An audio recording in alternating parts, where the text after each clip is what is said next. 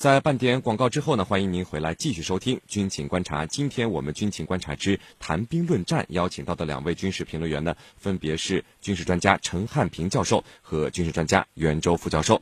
我们呢一起来看到另外一条消息：利比亚国民军四月初主动发起攻势，进攻首都迪利波里的民族团结政府，争夺石油储量丰富的南部地区。国民军呢最初的攻势是相当的顺利。兵不血刃就拿下了多个首都外围的城镇，打下了迪利波利国际机场，就连藏匿城中的美军部队都选择了撤退，避其锋芒。那么，当很多人啊都认为这场战争会很快结束的时候，利比亚国民军却在迪利波利停下了脚步，迄今为止都没有能够攻破首都的南部防线。那么，是什么原因让国民军后继乏力？又是什么原因让之前慌作一团支持民族团结政府的民兵武装爆发了如此强劲的战斗力呢？我们和您一起来关注。好的，那袁教授，如果我们现在回过头来看的话，一个月前利比亚国民军突然发起的进攻啊，为什么打得相当的顺利？而支持南部民族团结政府的民兵武装和美军，要么选择了撤离，要么完全抵挡不住国民军的凌厉攻势。那么，请您先给军迷朋友们来解读一下。好的，呃，我们可以先简单回顾一下这次有二次内战之称的利比亚战事。那么今年四月初，我记得应该是四月四号，呃，国民军的领导人呢，哈斯塔尔突然宣布要在四十八小时内拿下首都迪利波利。当天呢，国民军就占领了距离迪利波利以南一百公里的盖尔扬镇。那么到了六号，国民军呢就和民族团结政府的军队啊，在迪利波利市郊的地区展开了激烈的争斗。此后，双方一直处于焦灼的状态。那么在最初进攻的阶段，国民军能够长驱直入，打得相当顺利啊。呃，主要原因有以下几个方面。首先呢，就是哈夫塔尔领导的国民军在力量上实际上是占有绝对优势的。那么经过这几年对呃 IS 伊斯兰国的反恐作战，哈夫塔尔的部队呢是不断的壮大，已经从最初的几千人的队伍扩编到现在有四万人之众。加上呢，东部地区的部落武装也加入到他的联盟，所以总体实力上他是比民族团结政府要强不少。其次呢，就是地利波里外围啊。呃，民族团结政府的防御是比较薄弱的，而且从地形上看啊，由于地处荒漠草原，呃，实际上也是无险可守。因此，民族团结政府呢，在呃力量对比并不占优势的情况下，采取了集中力量固守首都的办法。那么，呃，第三呢，就是民族团结政府呢，呃，和国民军呢，它争夺的重点是首都蒂利波里，而不是它的周边的这些农村地区。那么，蒂利波利这个首都的呃控制权，它的政治意义啊，实际上就强于军事意义。呃，至于说周边的荒漠草原丢了也就丢了，呃，占的其实意义不大。呃，面对没有重兵驻守的外围，国民军自然是进军神速。还有一个方面呢，就是支持民族团结政府的民兵武装，它的装备比较落后。呃，在蒂利波里外围啊，实际上是抵挡不住国民军的进攻。那么，蒂利波里呃。这这种战斗呢，基本上还是利比亚内战时期的皮卡战争。那么落后的装备导致防御一方在裸露的呃平原地形上极容易被被动挨打。那么选择撤到城里据险固守，实际上是一个明智之举。呃，因而啊，这个民族团结政府啊就选择了呃在城里面打城城市防御战，而不是在野外平原打这种呃平原的攻呃这个防守战。那么就美军而言。虽然呃，他支持呃民族团结政府，但是呢，民族团结政府呢，呃，又带有明显的亲伊斯兰的色彩，所以呢，呃，而国民军呢，呃，虽然背后有俄罗斯、埃及、阿联酋的支持，但是呢，却一直在和伊斯兰国呃作战。那么谁是敌人，谁是朋友？美国人自己也有些糊涂。那么，与其这样呢，不如坐山观虎斗，等最终的结果出来，再在利比亚选择他最终的代理人啊，市民。陈教授，嗯，呃，这个仗啊打了一个多月了，利比亚国民军都打进首都里面去了，却突然进攻乏力。那么这是什么原因造成的呢？是利比亚国民军自身的问题，还是民族团结政府的民兵武装发生了新的变化呢？说说您的看法。好的，呃，利比亚战争啊，它摧毁了卡扎菲政权，把卡扎菲推翻了，但是呢，却没有能够让利比亚实现民主和统一。如今战火再起啊，真的是给西方国家让他们打脸。那么，为什么当初势如破竹的国民军没有像我们所想象的那样尽快的拿下首都第一波里呢？而是好像停滞了一样？我觉得有以下几个方面的因素。第一个因素呢，就是各大国从中所发出的警告。这个大国怎么去理解呢？这里头当然包括美俄两家。那么俄罗斯副外长出面和国民军的领导人哈夫塔尔通了电话，告诉他要通过政治解决利比亚国内争议。这句话的意思就是说，通过军事手段，目前你不能再进行了。要通过和平的谈判，而哈夫塔尔呢，跟俄罗斯的关系啊，他是很密切的。哈夫塔尔曾经专门秘密访问了俄罗斯，跟俄罗斯国防部长举行了会晤，得到了俄罗斯方面的支持和力挺。也就是说，其他人的话你可以不听。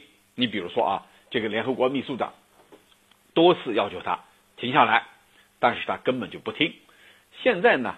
俄罗斯发话，他应该是听懂了其中的意图，这就是说，大国之间都在向他施加压力，而美国方面呢，也呼吁停止进攻，呼吁哈夫塔尔停止进攻。同时呢，美国还准备重新部署特遣队进入利比亚的内战，这就是说，给他一个信号：你不停，我的特遣队有可能会来，不管来不来，我先摆出架势。这是第二个因素。第三个呢，就是一些国际组织和人道主义机构也在向哈夫塔尔施加压力，告诉他，你再这么推进下去，很有可能面临人道主义危机。那么这也让他不得不考虑。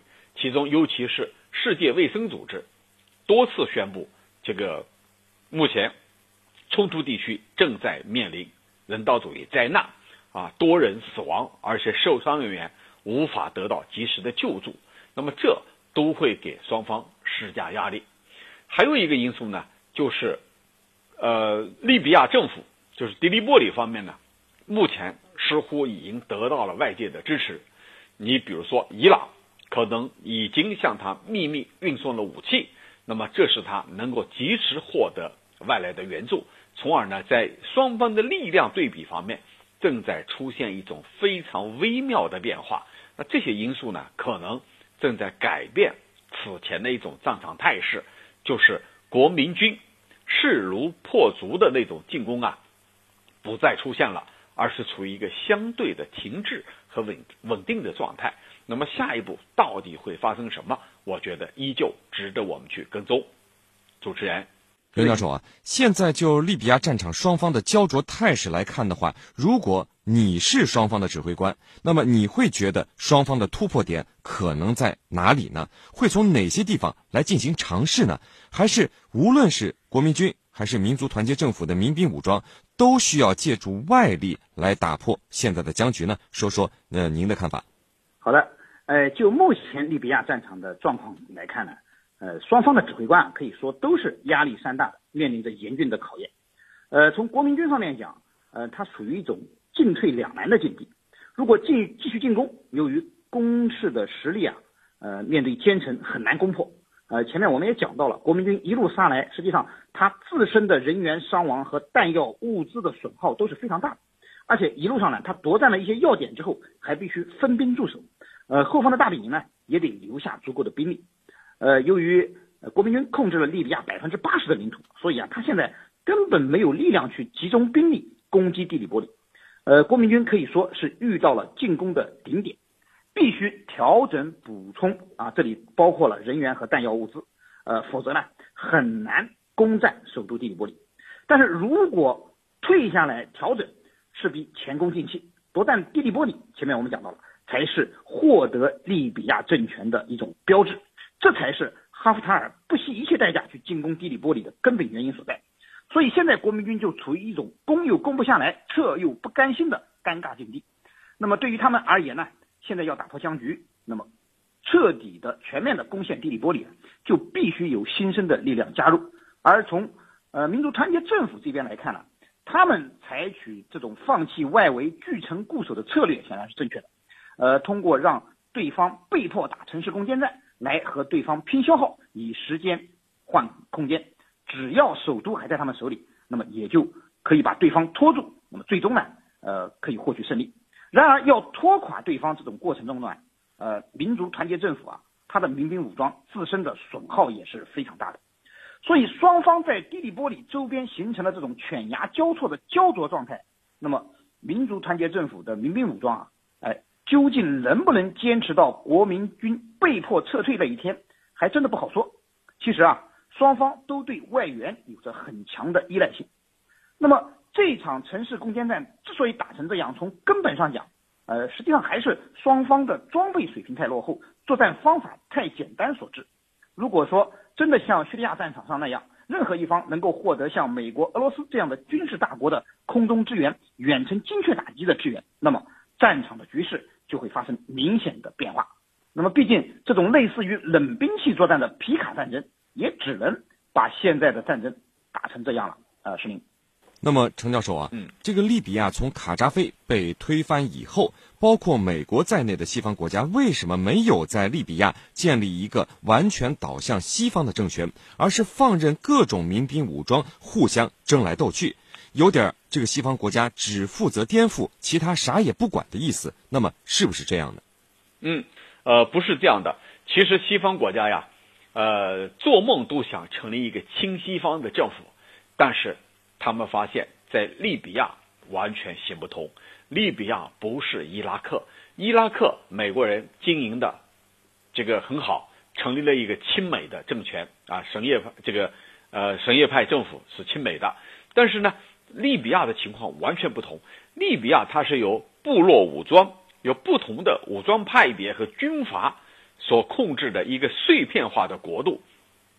如果你指望哪一个派别去统一这个国家非常的不现实，这是第一个原因。第二个原因呢，在经历了那场就是二零一一年的那场冲突之后，没有哪一个组织，没有哪一个派别能够获得压倒性的优势，能够统一整个国家，而是呢，这个各自占领的一个地盘然后呢，这个相互不断的进行试探、打压，一直到今天的局面。也就是说，从那时候开始啊。他就完全没有形成一个能够控制全国的这样一个武装派别，而是变成了一种这个分而治之、碎片化的状态。第三个因素呢，就是跟西方国家的政权的更迭有着密切的关系。你比如当初把卡扎菲推翻的是法国总统萨科齐，后来上任的奥朗德也好，还有现在的马克龙也好，他们似乎并不热衷于扶持。这个利比亚的某一个派别，再看美国方面，美国也换了几任总统，那么他们对利比亚的局势当然也是一头雾水。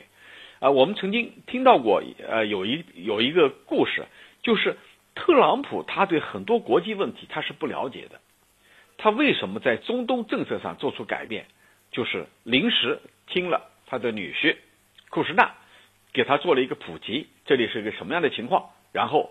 拍脑袋决定了，当然这个里头不一定真实，但从这里看出来，就是美国的几任总统他并没有政策的连续性，由于美国不同的政党来执政，那么导致他这个国家的政策的延续性遭到破坏。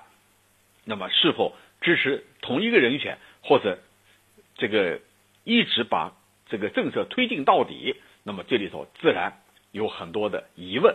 也就是说，西方国家的这种政权的更迭，使他们在对同一个问题上，也许出现了一些微妙的变化。那么，这就使得利比亚始终处于一个这个分而治之的状态。但是，由于利比亚呢，它是一个产油国，在过去啊，呃，在北非地区又是一个富裕的国家，是一个领土完整统一的国家。那么，现在人们肯定要拿现在的状况和以往来对比。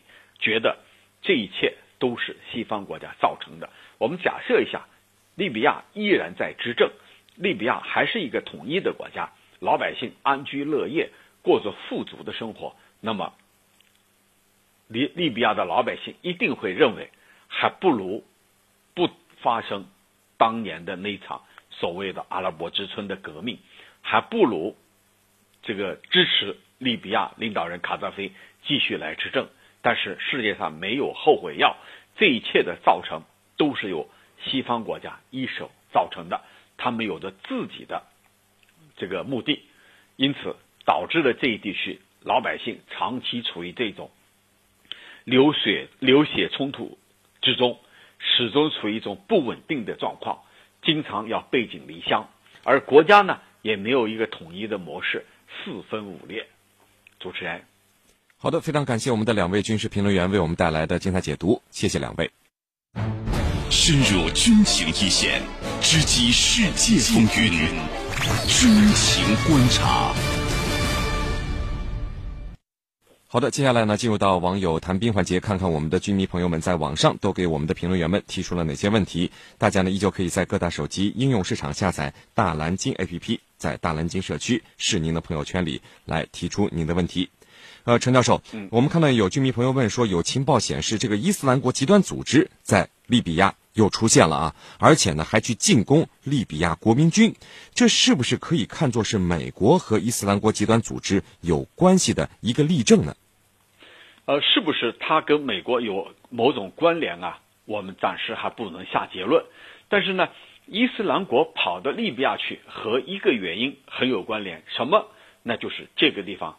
在他们看来，很快会成会出现一个混乱的状态，就是无政府主义状态、碎片化的状态。那么，这正是极端组织伊斯兰国最乐意看到的，因为这意味着他们可以在这一地区生存，可以如鱼得水。因此啊，他们把触角伸向了这一地区，这是他们这个考虑的一个最主要的因素，就是这个地方可能要大乱，越乱越有利于他们。至于他们攻击国民军，那么很有可能是得到了某些势力的这一种这个暗中的许诺或者支持。由于还没有任何公开的信息来表明美国支持他们，但是呢，他们至少是得到某些方面的许诺。我打个比方，这个国民政府方面，就是利比亚政府方面，他可能允允诺了啊，你帮我去冲在前面去攻打国民军，那么我下一步。会给你什么样的好处？是不是就是美国直接授予的这样的做法？我觉得目前还不能肯定。主持人，好的，我们看到另外一位居民朋友问说：“把利比亚搞成现在这个样子，对谁最有利呢？”嗯，那么如果说对谁最有利，我觉得对恐怖主义、对恐怖分子最有利。刚才我也分析了，他们最乐意看到这样的现象。当这个国家处于一种这个碎片化的状态，处于一种混乱的状态的时候，他们会如鱼得水。在利比亚、在叙利亚、在伊拉克，我们看到了同样的情况。比如在当年的摩苏尔这个地区，两派什叶派和逊尼派长时间的冲突，那么他们在这儿不断的扩大、不断的这个壮大、不断的这个发展。到了叙利亚，同样的情况，当很多地方政府军撤离以后，他们迅速控制了地盘。占领了阵地，逐步逐步发展起来，并且成立了哈里发这样的国家。因此，对谁来说呢？对老百姓是最痛苦的，因为意味着背井离乡，意味着背井离乡，意味着死亡和受伤。同时，对这个这个国家来说，也意味着国家处于分裂的状态。但是，恐怖主义最乐意看到这样的现象。主持人。好的，非常感谢我们的军事评论员陈汉平教授为我们带来的精彩解读，谢谢陈教授。不客气，主持人，大家再见。纵论天下军情，解析兵道玄机，军情观察。好的，因为时间的关系呢，今天的军情观察到这里就结束了。是您代表编辑赵晨，感谢您的收听，我们明天见。改变已经发生，眺望远方的角度变成握在手中的屏幕。每个人都在抢先说话，每个人都能制造独家。你与世界从未如此亲近，任何角落的风吹草动都在围观中风起云涌。你与世界从未如此疏远，全情投入的话题焦点，反转后却是玩笑与欺骗。你需要一个清晰又强韧的声音，在喧闹中为事实争辩；你需要一个深邃而冷静的空间，在混乱里给虚假画出界限。打开江苏新闻广播，对你听到的每一句话负责。